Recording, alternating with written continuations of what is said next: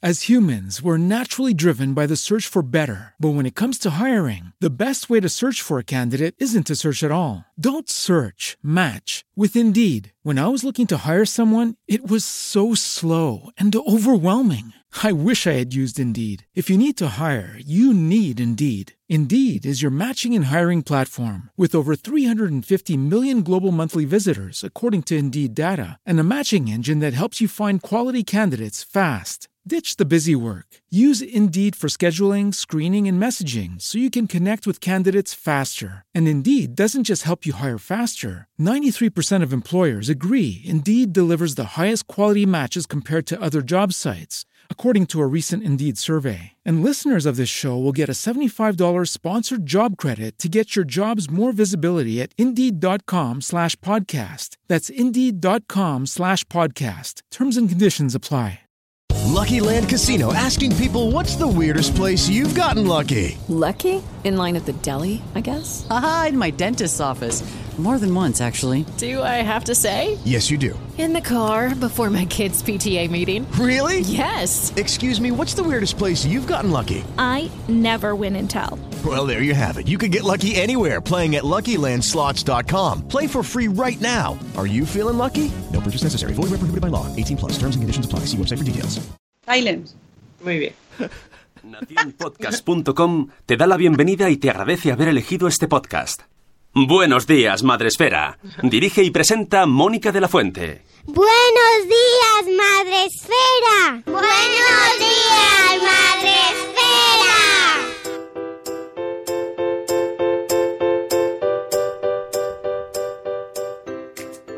Buenos días, Madre Esfera. Hola amigos, ¿cómo estáis? Buenos días, hoy es viernes. Quiero llorar, quiero llorar, por fin es viernes 11 de mayo. Gracias, Une. Se me ha hecho la semana más larga de mi vida. Ay, de verdad es que ayer yo ya estaba convencida de que era viernes. ¿Sabes cuando te levantas y tú estás convencido de que es un día y no lo es? Yeah. ¿Qué penita da?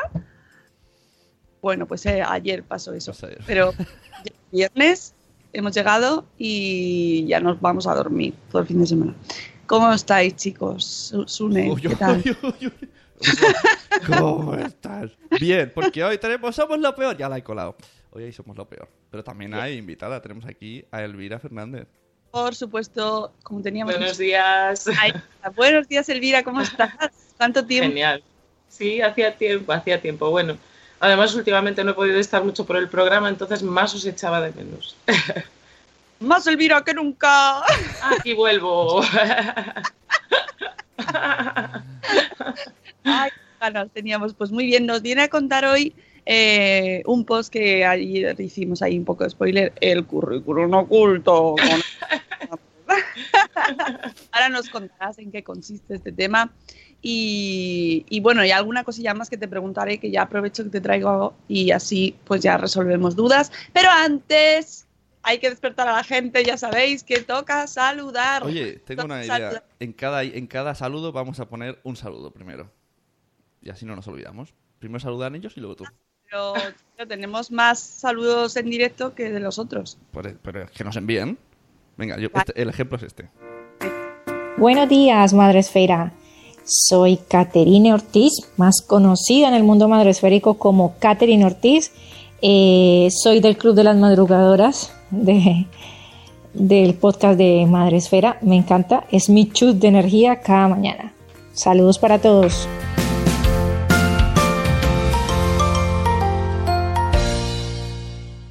Y ahora depende de todos ellos que sigan habiendo audios o no. ¡Ey! ¿Queréis más saluditos?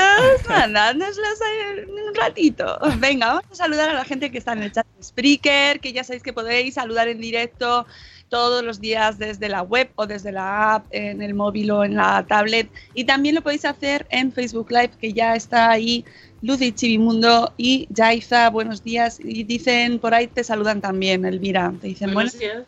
Buenos días a todos. Hizo un besote. Y tenemos en el chat de Spreaker a la primera que es Judith de la burbuja. Buenas bolas bellas. Ya aquí hacemos combinaciones. Buenas, bellas, buenas. Bolas, bolas. Buenos días, mamá sin red. Buenos días, Tere de mi mundo con peques.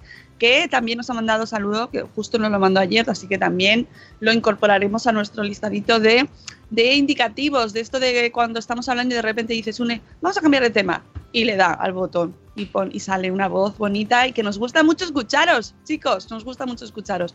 Buenos días, Arandonga, buenos días, nada más y que ya ha puesto antes Jai. Buenos días, la madre del pollo, buenos días, Chivimundo. Buenos días, Nuria, de nueve meses un día después. Buenos días, Peña. Peña, es Oye, como. La, la gente del chat que, que, que, que no, que no sabe el valor que tiene que saludes, ¿eh? ¿Qué es lo que pasa cuando saludas en ese chat? Que luego te reconocen por la vida. Sí. y luego ya eres tal persona de Madresfera, aunque solo estés en el chat. Es- es- oye, los- eh, esto es una cosa mágica. Esto ha pasado. Y a Mónica Sí, le sí, pasó ayer también. Sí. hace mucha ilusión, hace mucha ilusión, así que amigos, eh, no os cortéis y saludadnos en el chat y poned cositas y que, que es muy agradecido luego cuando la gente te reconoce. Pero luego Que lo- explica, luego explica qué te pasó que- ayer, que fue muy bueno. ¿Eh? Que luego explica lo que te pasó ayer, que fue muy bueno. Bueno, bueno, luego lo cuento. Eh, es que me da vergüenza. Buenos días, Sara Grutuis, Sara Grutuis. Buenos días, señora Sandra. Buenos días, Marina. Buenos días, Catherine Ortiz, que es la que nos ha saludado precisamente, nuestra amiga Catherine Ortiz, que la conocimos. Además, la pusimos ahí carita Oh, y- el sábado pasado. Y, hay noticia, pipi, pipi, pipi, Catherine Ortiz también viene al Fundación. Cada vez son, yo recomiendo este de junio, tenéis que, o sea, es un mini Bloggers Day, va todo Kiski. A- Me acabo de enterar que va también Noé, mi mujer. Va todo Kiski, vamos a hablar de Kiskis. Por eso va todo Kiski.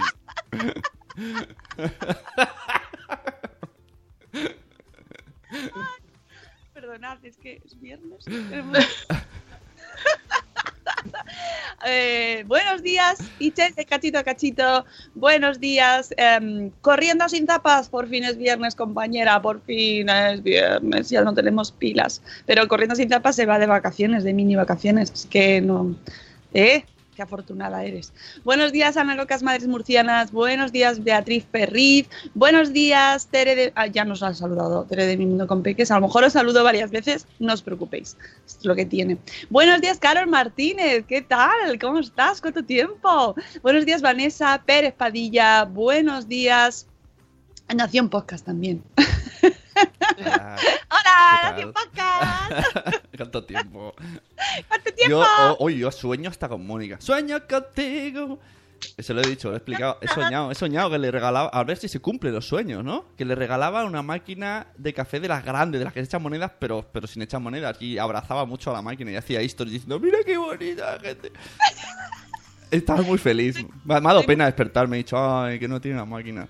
Oye, pero la máquina de- si las máquinas de café de los hospitales y eso suelen ser malunas, ¿eh? Hay que huir de esas cosas. Yo solo Bueno, digo, pero- papachus, A ver, papachus, pero eran de las buenas. eh, si es de las buenas, la abrazo a sus pies, les be- le beso las entradas de las moneditas. Lo que eso sería mágico, magic en mi casa, una máquina de esas gigantes. Buenos días a la Espírola, ¡ay, qué bonita! Y ha entrado también Eduardo del Hierro, desde el trono del hierro, amigo Eduardo.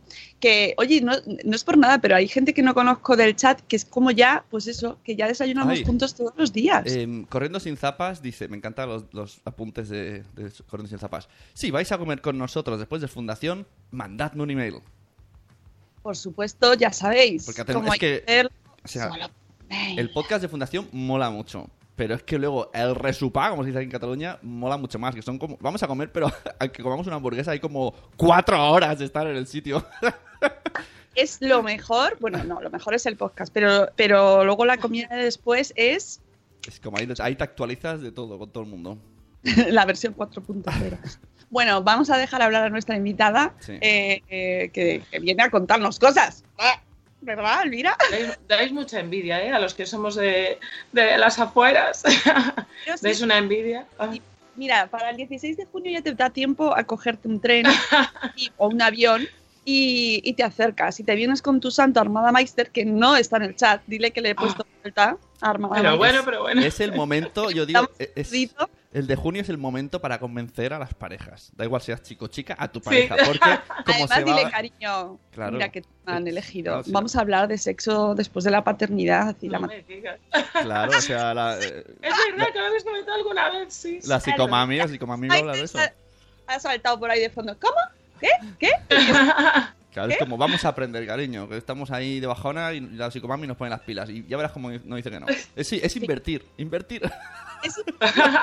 es inversión. Y, y tendremos a la maravillosa psicomami, que es que escuchar a Mamen, mm, de verdad, o sea, es que tiene que venir todo el mundo. Tiene, tiene que haber, tenemos que poner sillas eh, alrededor de lo, del aforo, para, porque es que tiene que estar lleno, lleno, llenazo, para escuchar a, a Mamen y a Marta Asensio, que nos va a hablar del suelo pélvico. Que, ojo, ya sabéis que para nosotros el suelo pélvico es devoción. Tenemos devoción por el suelo pélvico aquí. Carol, Carol, Carol, y suelo pélvico. Carol Martínez nos pregunta, ¿existe? Creo que está preguntando si existe el sexo después de... Ah, oh, ¿Está, está, joder. está preguntando eso? Que me estaba riendo esta mañana porque escuchaba Multiverso Sonoro imitando al señor Crenecito y me partía de risa. Es que es muy imitable el señor Crenecito, pero no lo voy a hacer. Bueno, Planeta Mami, buenos días. Eh, el sexo, como era antes, sí, que si existe Hombre, el sexo después de la ver, paternidad, es que el- tendrás que venir el día el- 16 de junio. Eso de Bueno, com- vamos como, allí, pero... como antes es muy relativo. Yo no sé lo que hacía Carol antes, yo qué sé. Le decía, el helicóptero ya no podrás hacerlo, desde luego. Vamos a, a- a escuchar a una sexóloga que está acostumbrada a tratar a parejas y que nos va a ayudar a entender cómo mm, ponerle sal a la vida, como se dice. Bueno, ya está, ya no vamos a, a dispersarnos más. Elvira, que tú has venido aquí a hablar de tu libro. Mi libro. ¿Qué es este currículum oculto? Bueno, pues nada. El currículum oculto es una idea que parte, eh, para- en primer lugar, del currículum oficial, ¿no? No habría currículum oculto si no hubiese un, un currículum eh, por el que nos regimos en el mundo educativo, ¿no? Claro, que Y no que- es el mismo que el que hablamos normalmente para... Claro, el currículum oculto es una idea que está eh, fundamentada en el currículum. Y el currículum, pues como sabéis, es ese conjunto de objetivos, de contenidos, bueno, en general, de qué es lo que tendría que aprender una persona en un determinado sistema educativo o un niño, en el, caso en el que hablamos, ¿no? Eh, entonces, bueno, esto es un tema muy polémico, porque claro, ¿quién, lo- ¿quién decide qué se estudia y qué no? ¿Qué es importante aprender y qué no? Y generalmente, pues como sabéis, son pues, las entidades políticas que son las que fijan el, el currículum oficial, ¿no? Ellos deciden pues qué es importante y en qué, y en qué grado, claro. Si es más importante, pues yo qué sé, sumar y restar que los valores, por ejemplo. Eh, y a partir de aquí, tú pues tienes eh, una- un documento clave de qué es lo que tienes que, de qué es lo que tienes que transmitir en el aula, ¿no? Pero a partir de aquí surgen las teorías del currículum oculto, que son todos esos aprendizajes que no son oficiales. Entonces diréis, pero bueno, si no son oficiales, no se pueden implementar en el aula, ¿no? Lo que no es oficial, porque en realidad a nosotros, os lo digo de verdad, que nos viene todo, todo, todo lo que tenemos que dar en el currículum oficial. Pero claro, esa es la diferencia entre tener un profesor en el aula o que una máquina de la clase. Un profesor tiene pues sentimientos, valores, creencias y esto se transmite a través del currículum oculto. Entonces, claro, ¿cuál es el problema con el currículum oculto? Que mucha gente podría pensar que da pie al dogmatismo y que da pie a, pues a una intervención no positiva. Es decir, yo puedo interactuar con mi alumnado desde el currículum oculto y puedo transmitir pues una serie de ideología que a lo mejor está mal vista, ¿no? A mí me recuerda un poco lo del currículum oculto, ya que es viernes y nos podemos permitir así un ambiente más festivo, me recuerda, venga, me recuerda un poco al rollo Star Wars, ¿no? Es como la fuerza, tú decides si lo usas para el bien o para el mal, ¿no? Sí, nos vale como analogía. Claro, eh, tú tienes una serie de, contenidos que tienes que dar. Por ejemplo, pues la suma, ¿no? Que, se- que se me vino ahora, ahora a la mente antes. Eh, tú puedes eh, emplear cualquier metodología para, para aprender a la suma, más ahora que hay tantas metodologías alternativas como ABN y tal. Pero tú puedes aprovechar el currículum oculto para trabajar la suma desde el comercio justo, por ejemplo. Entonces tú puedes ir metiendo temas transversales por el medio y ir diciéndole a tus alumnos que es positivo que compren en el comercio de, eh, de su pueblo, ¿no? Entonces puedes hacer un ejemplo de un problema en donde tú muestras la importancia de mantener vivo el comercio del pueblo y de mantener eh, vivo pues esa economía que se da en su entorno más cercano. Eso sería currículum oculto, porque esto no me viene en ningún momento en el currículum oficial. A mí me viene la suma y como mucho ahora empiezan a venir pues una serie de valores. De valores que recuerdo también no siempre se dan en todos los casos, porque los que tienen religión no tienen asignatura de valores. Esta es otra, claro. Pero bueno, eh, contando es muy complicado de mm, evitar porque cada profesor lleva su propio currículum integrado, ¿no? En, Sí. el, en el disco duro, me refiero. Para mí, claro, para mí yo creo que es imposible que exista un solo docente que no sea capaz de tirar de su vivencia personal, porque somos personas, claro. Y yo creo que esa es la clave de por qué nunca se van a, ser las clases virtuales, por ejemplo. Porque sería imposible y porque yo creo que a veces el currículum oculto es muy necesario. Por ejemplo, en este caso del- del, del comercio justo, que me parecería un buen tema para tratar en clase. O muchas veces se dan eh, temas de actualidad, como yo que sé, por ejemplo, pues en el caso de la manada y de toda esta eh, polémica, pues tú no lo vas a trasladar directamente, pero sí que puedes eh, trabajar pues el consentimiento y lo puedes trabajar desde una clase de lengua con un texto que hable de que, bueno, de, pues del consentimiento o trabajar la coeducación. Sí que viene legislada, por ejemplo, la, la coeducación, pero, a ver, no forma parte del currículum importante, por así decirlo. Hay una serie de valores que al final se acaban transmitiendo desde el currículum oculto.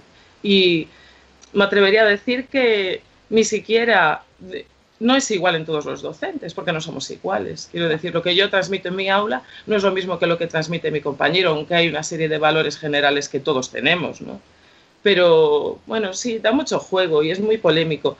Pero para mí lo más polémico del currículum oculto no es lo que transmite un profesor, sino lo que, que es la idea que me gustaría defender hoy, ¿no? Y es la idea un poco del artículo, sino la ideología que se transmite desde los centros educativos y sobre todo desde las políticas educativas. Porque claro, yo puedo eh, a nivel personal o como los casos que se han dado de, adoctrinamiento, por ejemplo, que señalaban a X profesor o X otro profesor, me estoy eh, refiriendo, y no me quiero meter en un super jardín, me estoy refiriendo a la enseñanza en Cataluña, que se, ha pecado mucho de adoctrinamiento de la lengua. Por ejemplo, no me gusta lo de señalar a un profesor u otro, cuando en realidad sí que podemos señalar más a entidades eh, y a políticas educativas en relación al castigo, por ejemplo que sigue habiendo un castigo conductista que es muy adoctrinante desde un currículum oculto. ¿Y cómo se hace esto? Pues mediante un sistema de sanciones que son eh, que vienen tipificadas por cada centro. Un centro, por ejemplo, puede decidir que se emplea el castigo a un determinado a un determinado alumno y esto marca un poco la ideología del centro, ¿no? Pues el castigo de, expulsar fuera, aunque es verdad que vienen recogidos en la ley, el típico castigo de, de, tener esa tendencia de expulsar a los niños, por ejemplo. Eso también es currículum oculto. Tú ahí estás mostrando una ideología. Entonces eso es lo que defendía un poco el artículo, que los centros escolares y las políticas educativas al final adoctrinan más que el profesorado con este currículum oculto. Vaya rollo, ¿eh? No, pero, no, no. pero es un temazo porque realmente eh, Sí, lo sí que tú, por ejemplo, en tu post, ¿cómo diferencias lo que es educativo y beneficioso de lo que se supone un adoctrinamiento? Claro. O, o incluso di- diría más, ¿cómo eh, di- mm, habrá padres que consideren que ese adoctrinamiento es positivo y beneficioso? Claro, claro. Yo era lo que decía al principio, ¿no? Eh, hay que saber diferenciar pues lo que puede ser positivo y lo que no, porque hay muchas cosas que son importantes para aprender y no vienen en el currículum. Claro. Incluso a nivel de centro. A mí me gustan mucho, por ejemplo, los centros que trabajan con un proyecto eh, global, porque gracias a ese proyecto pueden meter pues otros aprendizajes. Por ejemplo, eh, pues trabajar la figura, la coeducación, por ejemplo. Pues si un centro escolar tiene como proyecto eh, global la coeducación, puede trabajar en todas las asignaturas desde esa idea. Entonces, un texto de lengua pasa a ser un texto inclusivo, donde se vea la, figura de, de las desigualdades entre niños y niñas, o el problema en matemáticas, pues me puede abordar la temática de género, etcétera, etcétera. Entonces, trabajar por proyectos es una manera interesante, por ejemplo, de meter currículum oculto. Porque, claro, no todos los aprendizajes que nos creemos que se dan en la escuela son, vienen dados por las políticas educativas. Algunos te los tienes como que sacar del, del, del plumero. Esto, eh, todo esto lo podéis encontrar en el blog de Elvira, que se llama atencionselectiva.com. Eh, a mí esto me genera muchas dudas, porque eh, yo no sé si cuando reunís los maestros y hacéis reuniones o congresos y tal, habláis de estas cosas, pero ya, o sea, son, te puedes encontrar el caso de que en tu mismo centro escolar tú tengas un, un currículum oculto diferente al de tu otro compañero, de tu colega que estás en la clase siguiente y sea eso el... todos, claro, todos en cierto modo tenemos, cada uno tenemos nuestras ideas y somos distintos. ¿Qué pasa? Que luego está lo que, lo que se viene llamando la ideología de centro, ¿no? que más o menos un centro tiene una serie de principios metodológicos por los que más o menos todo el mundo se, eh, se rinde. ¿no? Eh, por ejemplo, que el centro sea inclusivo, que el centro trabaje la coeducación, que sea un centro en donde se favorezcan los aprendizajes activos. Y entonces más o menos todo, todo gira en torno a un trabajo común, porque sí que es verdad que el trabajo del docente, y esta es la parte que, más, que no se suele ver, es un trabajo de coordinarse mucho. Yo me tengo que coordinar con mi compañero de nivel, me tengo que coordinar en mi equipo, eh, pues yo por ejemplo soy del equipo de convivencia, ¿no? Pues nos coordinamos en el equipo de convivencia para, para trabajar X aspectos. Es un trabajo muy coordinado. Entonces ahí sí que van surgiendo las ideas y sí que hablamos mucho de lo que a cada uno nos parece importante llevar al aula. Y el proyecto de centro me parece muy, es que es muy importante. Por eso también es importante el- los proyectos educativos, para ver un poco por dónde va cada, cada, cada centro, cuál es la ideología ¿no? de, de cada centro. Eso, eh, cuando estuvimos hablando de buscar cole para nuestros Sí. hijos, lo, lo comentamos mucho, ¿no? Sí, Que, yo siempre lo digo, sí. claro. Tú te- No tú parece importante, pero sí. cuando elegís, o todavía no has elegido el cole para... Sí, sí. A ver, yo claro, yo lo voy a llevar a mi colegio porque lo conozco desde dentro y me parece que funciona muy bien. Me gusta mucho y entonces yo eh, lo he escogido este año, de hecho, pero no he escogido nada, di- directamente lo he matriculado allí, claro. Y me es más fácil por la conciliación laboral. Pero bueno, sobre todo porque sé cómo funciona, me gusta que mi hijo pues vaya al CIG Mestre Martínez Alonso. Lo voy a decir. Claro, no, no, te iba a decir que lo que además también es el cole de nuestra bloguera también, Madre Esférica, Alba de Real Alba, Kids. sí. Alba Sí. O sea, que es un colegio ilustre. Bueno, bueno, es un súper colegio. La verdad que el, el tema. Estoy callado porque me vienen un montón de conversaciones. Porque eh, yo, yo, eh, yo, al estar con Noé, muchas amigas suyas, amigas, sobre todo chicas, son, son maestras. Entonces, estas conversaciones yo las he oído. he oído pero y es que ahí es un submundo que es, un- es un- una pequeña guerra entre compañeros y a ver que a uno le parece su idea mejor, el otro luego, luego el centro no les deja. Es como. ¡Puf! Es que Sí, no sé cómo has hecho ver, este post. Es verdad que se dan situaciones porque las maneras de pensar no son iguales. Porque, claro, a ver, el currículum oficial ahí está. Tú tienes que dar una serie de contenidos y además cada vez, eh, que también hablo un poquito de eso en el post, son como más cerrados, ¿no? Cada vez te van dando eh, menos margen de maniobra. Pues para... Sí, a ver, porque... eh, Por ahí. Dile, a, dile a Armada, vente a ju- en junio, que te, hemos, que te hemos escuchado. es lo que te están diciendo. Que te venga en junio. Creo que se hace el que no se entera, ya hablaremos, ya hablaremos. Pues. Ay, que ya me he ido. Eh, Que cada- ah, la- que hablábamos un poco de, de no ponerse de acuerdo y demás, claro. Eh, pues sí se puede dar que se da, sí se puede, puede pasar que se den conflictos ideológicos, ¿no? También es normal, somos personas y eso tampoco es negativo, es algo que muchas veces enriquece. Pero sí que es verdad que en un caso donde eh, las personas son muy dispares, las metodologías son muy dispares y la ideología que se quiere transmitir a veces también es distinta. Pero yo creo que en los centros al final las relaciones se acaban cerrando y que se va llegando casi a un punto en común, sobre todo en centros donde se mantiene el profesorado.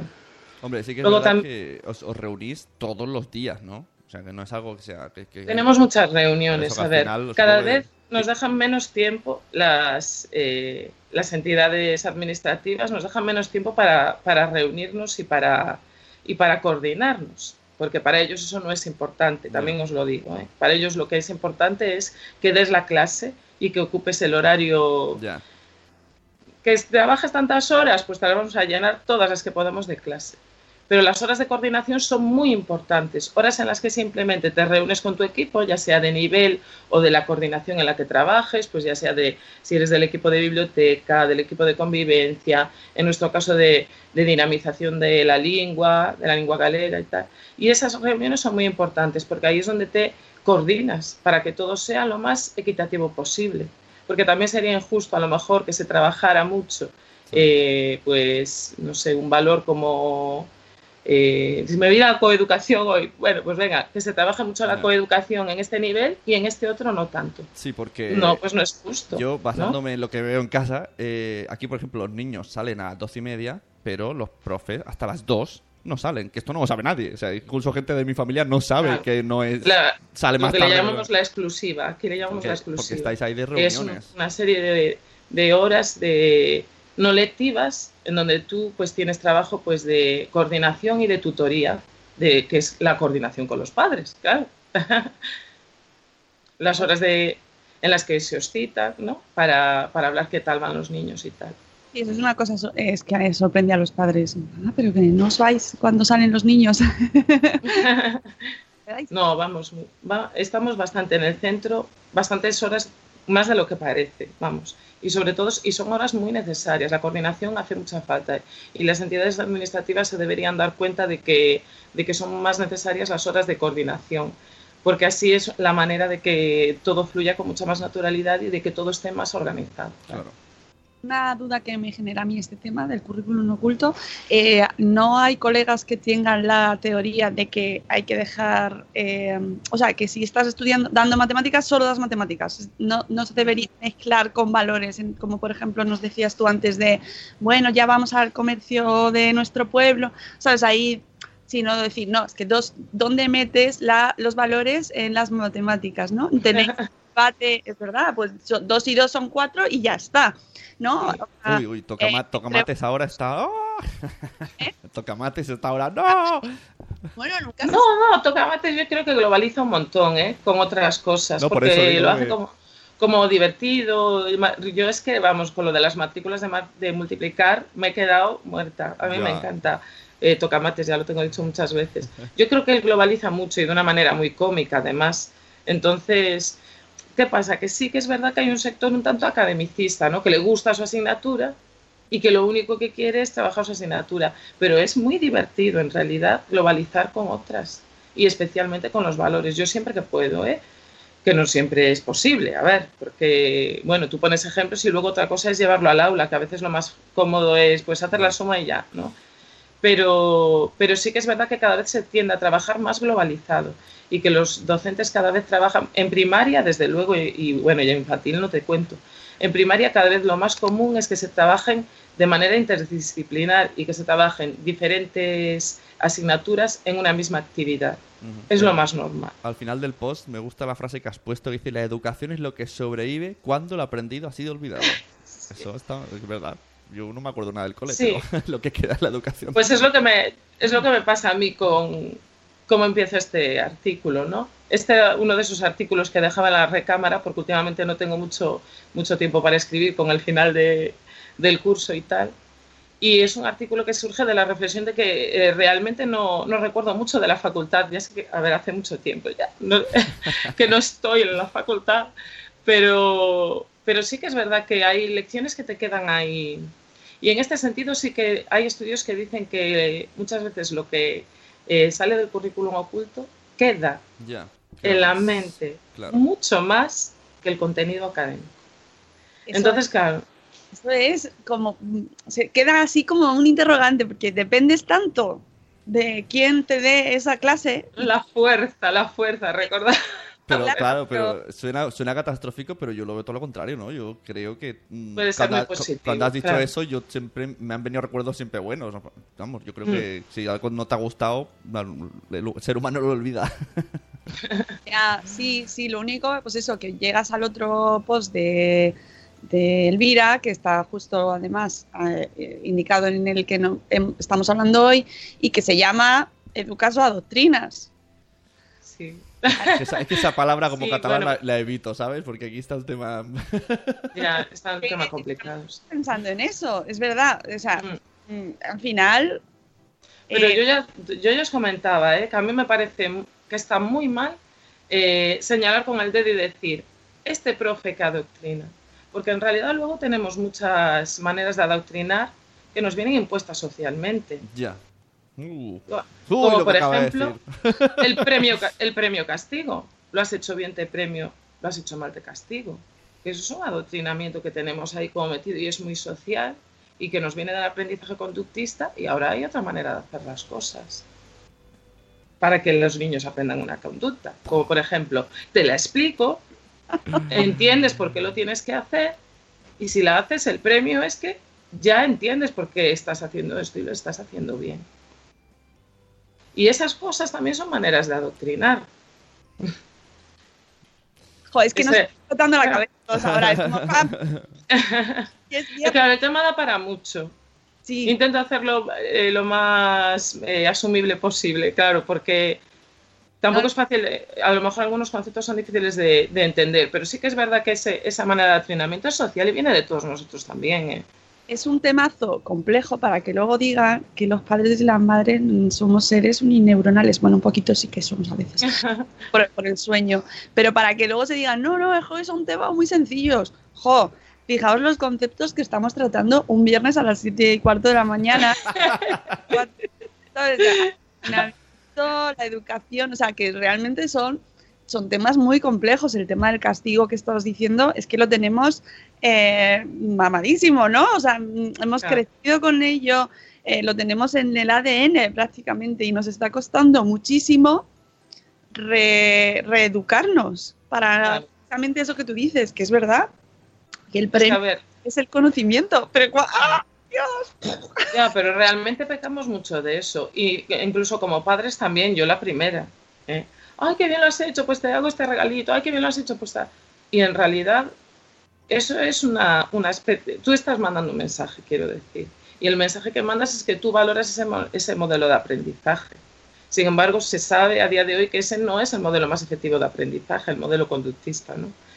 Y sí, me parece muy interesante porque eh, en los colegios sí que se da mucho. Pero bueno, cada vez hay más papás que, que saben y que muchas veces se dan cuenta de que X maneras de, de aprendizaje no son las más idóneas y, y cada vez hay más participación de, de los padres en la escuela y eso también está muy bien. Eso, y además invitamos a que se participe, a que se sepa un poco, se vaya un poco más allá y se conozca a los profesores también. No es plan de ir, bueno, ¿tú qué opinas del conflicto? Tal. No, pero a ver, a lo mejor, pues un sistema de que también funcionan, ¿eh? pero un sistema de premio-castigo, como por ejemplo dar el, pues poner el gomet o así, cuando, pues es una manera de ir marcando una ideología. Y un padre a lo mejor puede no estar de acuerdo y decir, oye, pues no, yo prefiero que mi hijo entienda que eso lo tiene que hacer porque sí y que no es necesario que se le pruebe, que se le pruebe. El gomet es una tontería, pero vamos. Sí, sí. O no me gustaría que se castigara de una manera eh, sistemática cuando no lo hace bien. Me gusta que él entienda que el, el error forma parte del aprendizaje. No sé. Esas también son maneras de, de meter un currículum oculto. Tú ya vas mostrando una idea de cómo eres en, en el aula. Bueno, yo creo que esto ha quedado así un poquito más o menos claro. Ahora quiero ir a otro temazo, ya que te tenemos aquí. Es un tema que llevo yo aquí arrastrando desde hace mucho tiempo y ya que para acompañarnos, pues mira, aprovecho. Hace, pues en marzo, a finales de marzo, eh, el Colegio de, de- Oficial de, Médicos, eh, en este caso es el de Madrid, pero no sé si lo han hecho a nivel estatal, eh, mm, recordó o, o, bueno, mm, emitió un comunicado recordando que los médicos no tienen responsabilidad a la hora de justificar las faltas escolares de los niños. No están obligados a hacer los justificantes de, de las ausencias escolares. Y ahí, entonces, lo primero que me vino cuando vi eso fue como, ay, voy a hablar con Elvira, ay, a ver qué opina.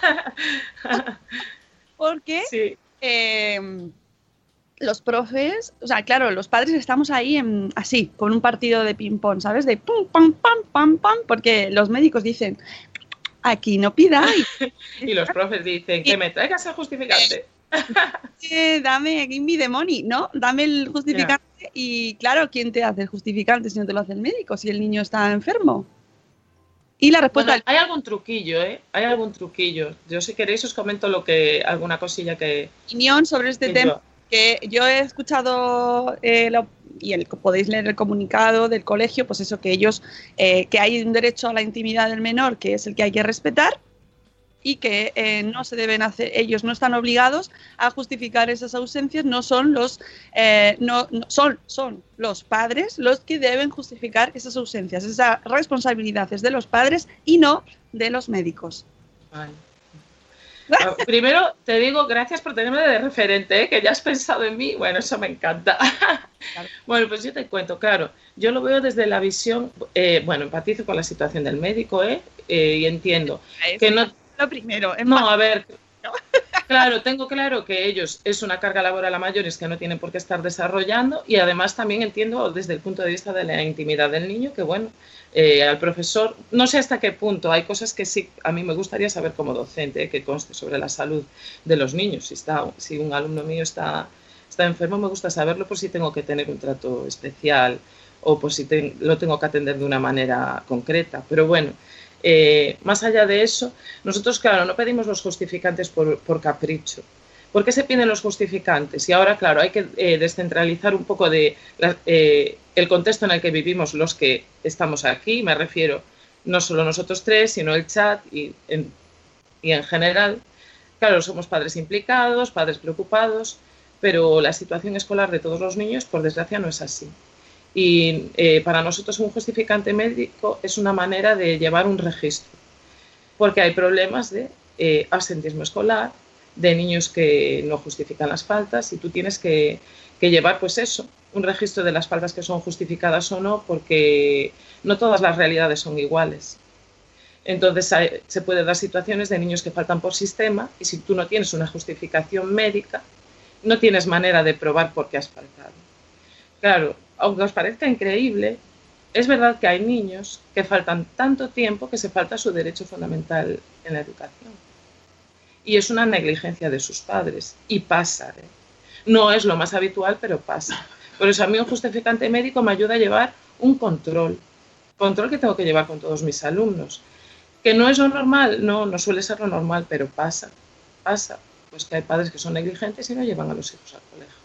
Entonces, ante eso los médicos dicen, sí, pero nosotros tenemos que curar a gente, nuestra responsabilidad es atender a gente, ver a pacientes que ya de por sí las listas están así, así, y que todos hemos ido a las consultas y hemos visto que hay un montón de gente, incluso a veces nosotros vamos a hacer papeles, en vez de a, eh, de- de- de- a ver qué, no- qué nos pasa, ¿no? A pasar una consulta normal, están mucho más tiempo con papeleos, ellos es uno de sus argumentos, ojo, eh, no, es a ver, claro. contribuye a saturar las ya saturadas eh, consultas.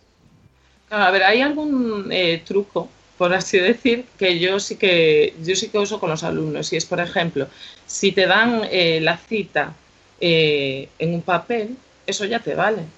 Si te pone, eh, tiene cita tal día, a tal hora en este, pues ya te vale. No hace falta que luego vayas al médico y le digas, firma un justificante conforme mi hijo falta. No, si tienes la cita ya dada eh, por papel o incluso ahora, yo creo que se pueden pedir por, por email, eh, las del ambulatorio, por ejemplo, por email, eh, vía telemática, por el, a las del ambulatorio. Pues lo que haces es pues una captura de pantalla o, o lo imprimes, entonces es una manera de justificar que tú a esa hora vas a estar en ese sitio y ya no tienes que cargar al médico con el, con el trabajo de tener que eh, hacer un justificante. O si no, al celador, que también dirán los celadores. ¿Y a mí para qué me cargas de trabajo? Claro, dirán, bueno. ¡hala, ya me tocaba a mí! Pero No. son necesarios, ¿eh? De verdad que las justificaciones son necesarias. No se piden por capricho, se piden para llevar un registro. Y a veces marcan una, una diferencia. Porque, claro, a ver, no es por ser desconfiados, pero sí que es verdad que hay niños que no vienen mucho a clase y que hay que, hay que llevar una serie de políticas de llamar a asuntos sociales y que intervengan porque sí que hay niños que se quedan sin, sin educación. Porque Claro. los padres no los llevan. Y a lo mejor en- a- tendría que estar precisamente esa, ese perfil de, de servicios sociales y, y dejar más libre la parte de, los médicos, ¿no? Quizás, o sea, es que no sabemos las competencias ahí hasta qué punto. A ver, yo os digo que, claro, eh, estos justificantes se emplean para llevar este registro, ¿no? Nosotros cuando vemos que hay una serie de protocolos, vamos, pero cuando vemos que un alumno falta más de, de lo normal eh, sin justificación, pues entonces es cuando primero se habla con los padres. Y, y luego, si no hay una respuesta positiva, pues es muy doloroso, pero se habla con, con asuntos sociales para que intervengan. ¿Qué pasa? Que, ya. que es que no es lo habitual en nuestro círculo, ese es el problema. Nosotros eh, no vemos, yo sí, porque lo es mi realidad también, alguien que es docente es su realidad, pero vosotros no lo veis cercano, no lo veis cercano porque tenéis otro estilo de crianza. Pero sí que esos justificantes pueden marcar la diferencia entre decir, ah, no, mira, es que este niño falta tanto porque tiene, pues yo qué sé, una alergia que se tiene que ir a pinchar X días y tal, o porque falta, porque falta, pues no sé si me puedo fiar si no me dan un justificante médico. Tengo que pensar en el niño lo primero. Aquí en el comunicado del colegio, del Ilustre Colegio Oficial de Médicos de Madrid, nos dicen, em, el Colegio de Médicos de Madrid recuerda que los médicos de atención primaria, facultativos, de familia y pediatras no tienen la responsabilidad de realizar informes que justifiquen la falta de asistencia a clase o actividades extraescolares. Los padres, por iniciativa propia o sugerencia de los docentes, aquí os la cuelan, así hacen solicitan estos justificantes a los médicos por no haber si- asistido su hijo a clase o para que le repitan un examen o actividad extraescolar. Y debemos concienciar a todas las partes implicadas que no es esta la responsabilidad del médico. Esto lo, dice la doctora Belén Padilla, vicepresidente del ICOMEM. Según la Ley 41-2002 del 14 de noviembre sobre derechos del paciente, información y documentación clínica, todo paciente usuario tiene derecho a que se le faciliten los certificados acreditativos de su estado de salud, pero no, ojo, a que le justifiquen sus, sus ausencias escolares. Esto es importante que se sepa. Es importante explicar a los padres, tutores legales y profesores que solicitan informes al médico para que se justifiquen ausencias escolares que no es competencia del profesor del profesional sanitario hacerlo. Los padres son los responsables de justificar estas ausencias escolares de sus hijos y los docentes deben aceptar como válidos dichos justificantes. Ya. A ver, ¿Eh? yo lo entiendo. Yo lo entiendo. Yo lo entiendo. Claro que no es su competencia. Pero bueno, como tampoco son mías otras y las hago iguales. A ver, quiero decir, yo no digo que los médicos tengan que hacer la justificación, pero realmente nosotros sí que tenemos que llevar un registro.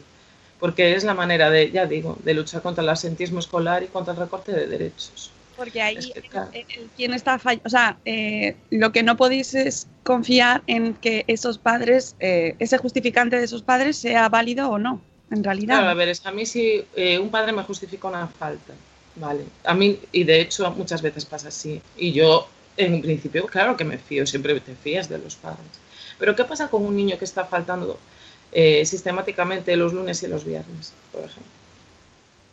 Y falta los lunes y los viernes de todo un mes. Y algún día por el medio que coincide cerca de un festivo. Y te pones a sumar y a lo mejor ha faltado, no sé, siete días en un mes. Es que Claro, lo que pasa que el médico, o sea, que te venga un padre que diga, no, es que necesito que me justifiques los miércoles y viernes, por ejemplo, en ese caso, de este último mes que ha tenido fiebre justo los miércoles y viernes de ese. Y o sea, y también dirá, pues es que yo, ¿cómo voy a justificar eso? Yo qué sé, ¿sabes? No, yo también entiendo que es Yo ya digo, si es, claro, porque luego hay que ver de por qué son las faltas. Si es falta porque tú acudes al médico o lo que sea, eh, hay alguna, hay maneras, quiero decir, hay maneras de hacerlo. No tienes que ir al médico y pedir el justificante. Yo creo que, yo también si falto al trabajo, Claro, porque es que- voy a una cita médica, pero yo pido un justificante. Claro. Claro, a ver, no sé, yo, es complicado entender a, a todas las partes, claro. A lo mejor tendríamos que coordinarnos también con los médicos. No lo sé, porque re- realmente su- los médicos tienen, ahí es cierto que tienen una lista y es que es verdad, o sea, hay que ir a la consulta y ver cómo están. Eso es No, cierto. no, a ver. eh, Eh, y son cosas que también yo creo que aquí a lo mejor eh, quien tuviese su parte de responsabilidad lo podría hacer, porque cuando te obligan a ir a firmar una baja a la consulta eh, cada semana, estás, estás haciendo Sí. perder el tiempo a ese médico que realmente te va a firmar un papel. O sea, que eso tampoco es culpa del paciente, porque tú tienes que, te están obligando. Pero que ahí hay, realmente creo que exigiría un proceso de, de- de coordinación mayor, ¿no? Y ver si aquí hay un, oye, aquí hay un problema. Se me ocho horas, claro. me imagino que lo harán, ¿eh? Ojo, que yo aquí estoy haciendo...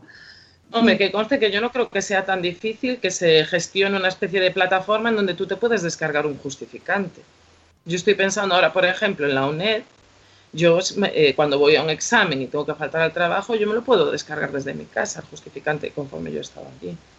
A ver, no creo que sea tan complicado, pero bueno, a lo mejor tampoco hay mucho interés por parte de las administraciones sanitarias en, en favorecer esta situación. Sí, la- lo cierto es que al final exige un poco de responsabilidad por todas las partes y por todo el mundo Claro, que... no digo médicos, ni digo, no, digo pues quien gestiona todo esto. Sí, no, pues hacerlo más, más ágil, ¿no? Agilizar cierto Claro. tipo de gestiones y que, por ejemplo, las embarazadas cuando están de baja, que no tengan que eh, estar en consulta una vez a la semana, por ejemplo, ¿no? Es que me acuerdo perfectamente de tener que Ya. ir a todas las semanas. Ya. O una persona con una pierna rota, por ejemplo, que es que se ve de todo, ya, ya, ya. estas que tienen que ir con su lista de recetas y entonces que es cierto que es una manera de control y que muchas veces es la única visita médica. Bueno, hay tanto tema ahí, pero en el caso de esto de, de las ausencias escolares, pues nada, responsabilidad también por, par- por todas las partes, supongo, ¿no? Y, y un poco de coherencia y sentido común por todo el mundo, ¿no? Y que, y que mm, y quizás un poco de coordinación y que si hay que meter una- un perfil de redes de servicios sociales, porque lo que tú comentas es que es más, más que un tema médico, es más un tema de servicios sociales. Sí, pero bueno, al final todo recae en el profesorado. Eh, Ahora entrará por ahí alguien que sea de servicios sociales y dirá que no, Claro. pero yo os digo, por, mi- la- por como yo lo he vivido, que depende mucho del profesorado. Y a lo mejor yo podría decir también, pues eso no me compete.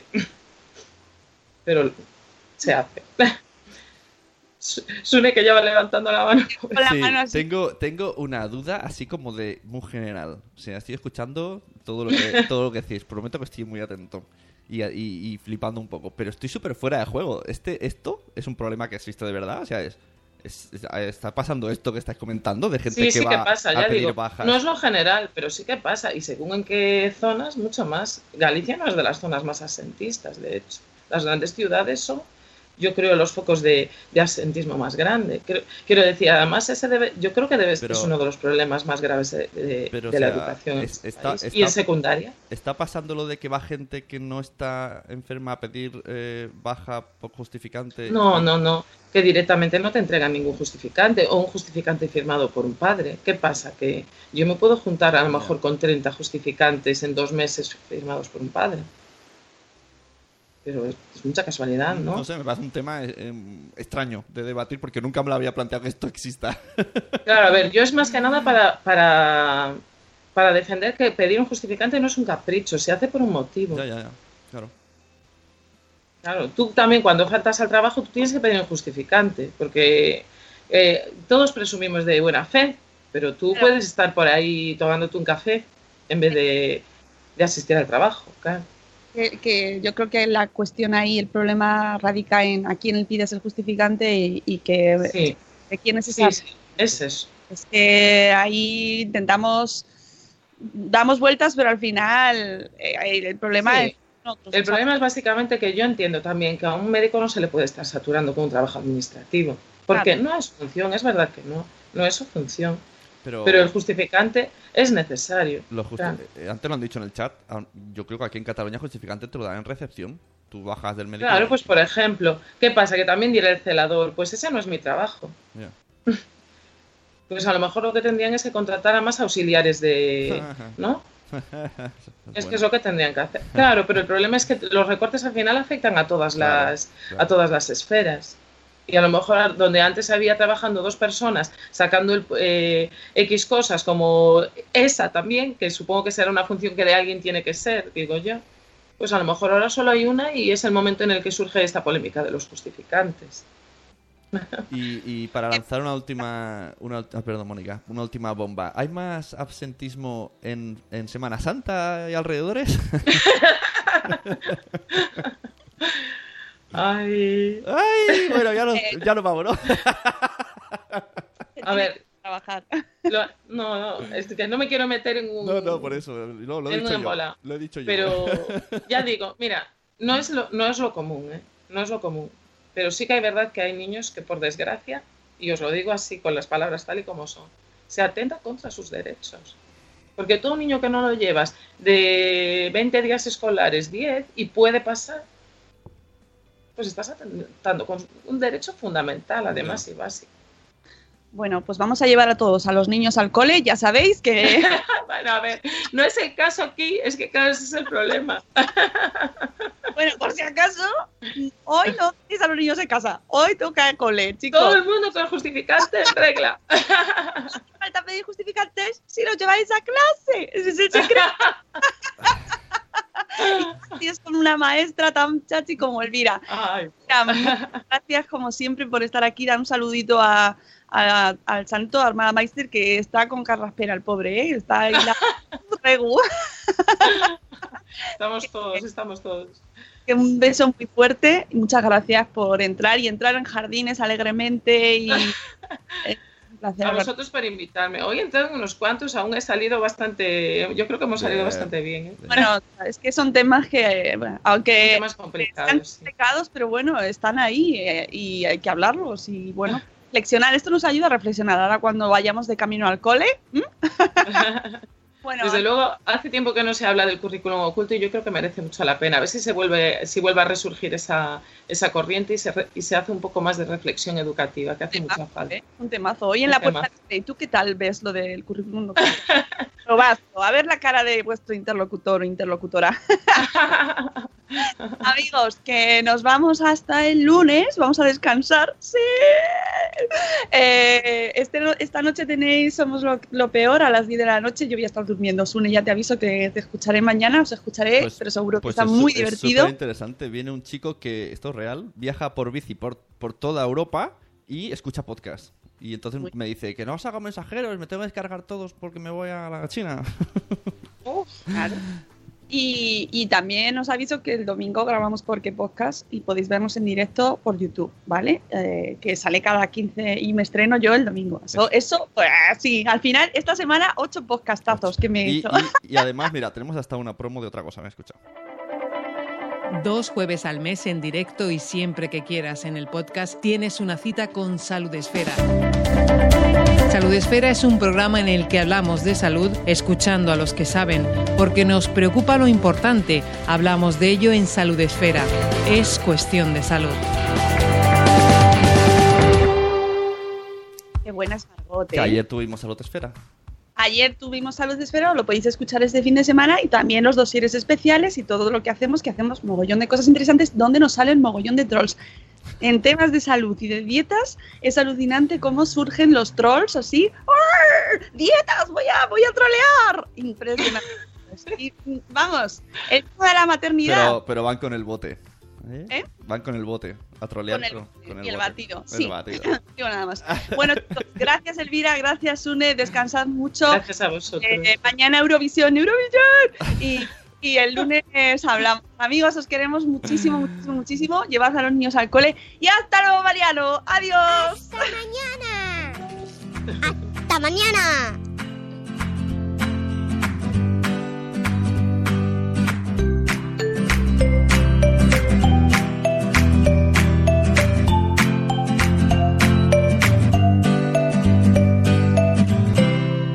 Judy was boring. Hello. Then Judy discovered ChumbaCasino.com. It's my little escape. Now Judy's the life of the party. Oh, baby, Mama's bringing home the bacon. Whoa, take it easy, Judy. The Chumba life is for everybody. So go to ChumbaCasino.com and play over 100 casino style games. Join today and play for free for your chance to redeem some serious prizes. ChumbaCasino.com. No purchase necessary. Void where prohibited by law. 18 plus terms and conditions apply. See website for details.